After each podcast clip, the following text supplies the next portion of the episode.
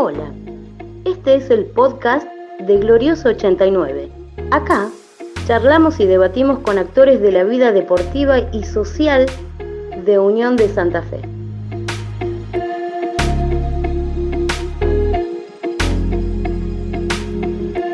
En 1979, Unión logró su campaña futbolística más exitosa y en la que lamentablemente no pudo coronarse con el título de campeón del torneo nacional. Con un equipo conformado con varios jugadores canteranos, al igual que su entrenador, Reinaldo Volken, y don Super Manuel Corral presidiendo a Unión, el rojiblanco estuvo a punto de acariciar la gloria. El subcampeonato ante River y los partidos jugados ante este equipo los días 19 y 23 de diciembre fueron el corolario de una campaña que había empezado a gestarse en el 78, cuando Unión llegó a la última fecha del Metropolitano con chances de ser campeón. En ese torneo, el Tatengue debió conformarse con el tercer puesto, detrás del campeón Quilmes y de Boca. Luego, en el Nacional, caeríamos ante River en semifinales.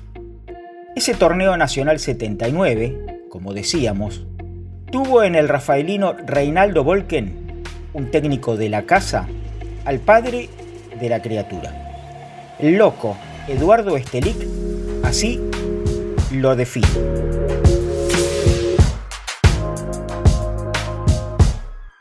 Teníamos un, plantel eh, que ya venía con la base del 78, eh, nos toca el 79, comenzamos en enero, una muy buena pretemporada, que hacíamos tres turnos por día en, Puerto Madryn, vinimos bien. La virtud de este plantel fue el grupo humano que se formó con un gran cuerpo técnico, comandado por Reinaldo Volken, un grupo de jugadores que no éramos muchos.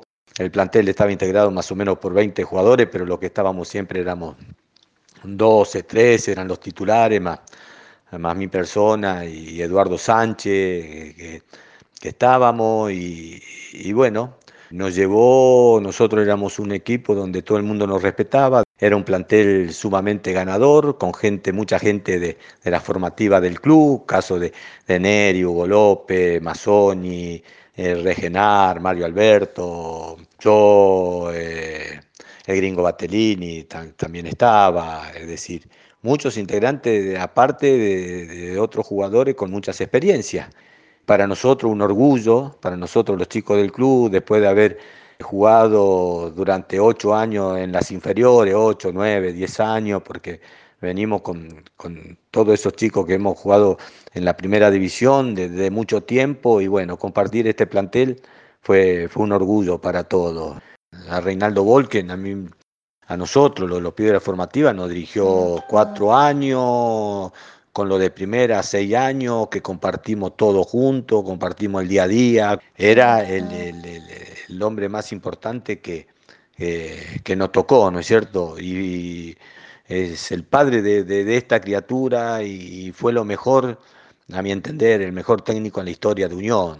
Eh, muchos técnicos uno no lo pudo compartir, pero por toda la campaña y por toda la enseñanza que nos dejó, Reinaldo Volken fue, fue algo eh, en nuestra vida a nivel eh, futbolístico y personal este, muy importante y lo disfrutamos, realmente lo disfrutamos.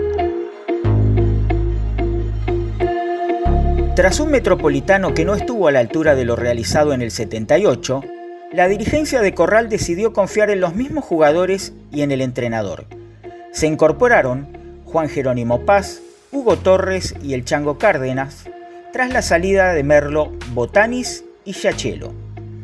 Tras un nacional reñido hasta la última fecha, Unión clasificó a cuartos de final donde pasaría a Talleres tras ganarle en Santa Fe 3 a 0 y caer en Córdoba 2 a 0.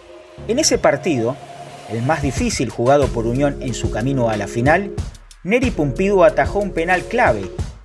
Sobre la serie clasificatoria más difícil, el hecho de jugar la final y lo que para él significó esa campaña, nos habla el goleador histórico de Unión, el turco Fernando Usef Ali.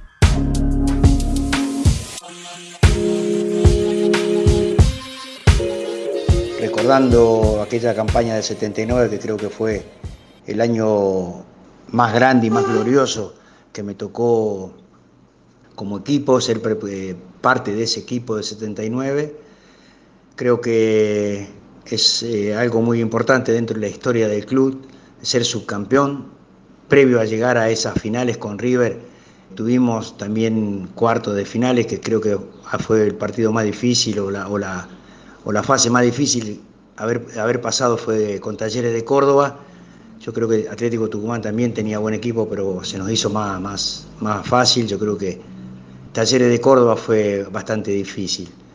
Creo que ese, ese torneo y ese campeonato 79, llegar a una final con un equipo grande y no perderlo con River, eh, para nosotros creo que ser parte de la historia del club y la parte más importante al obtener un subcampeonato sin haber perdido ninguno de los dos partidos en esa final, creo que es un orgullo muy grande que siento como unionista.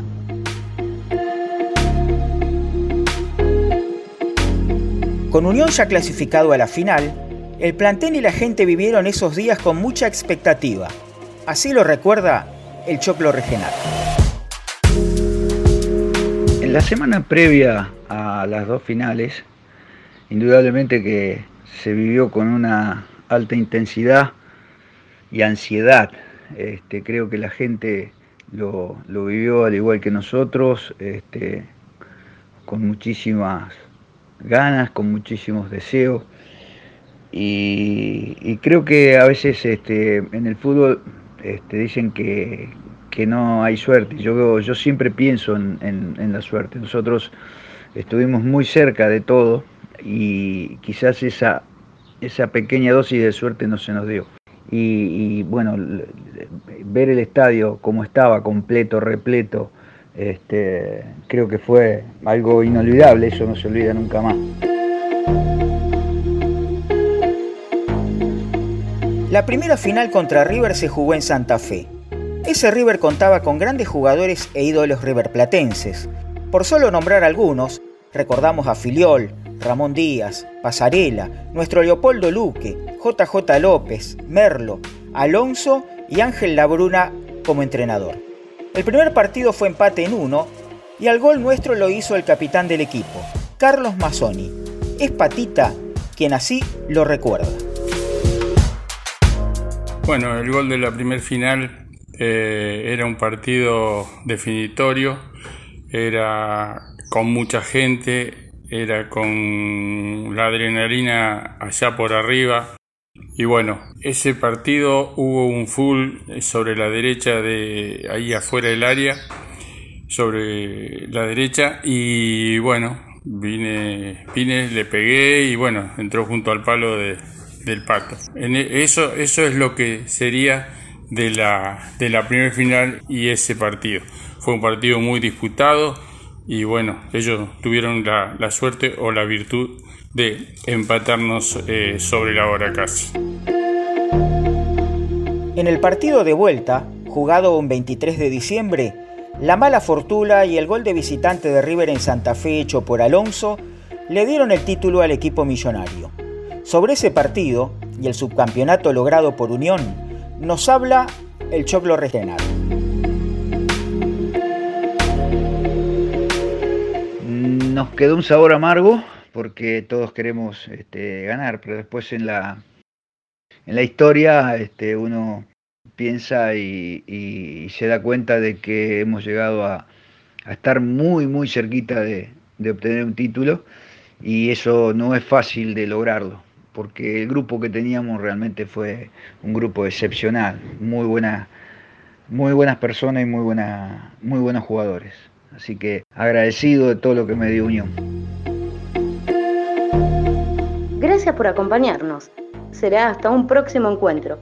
Antes de despedirnos, te invitamos a visitar nuestras redes sociales y web de Agrupación Glorioso 89.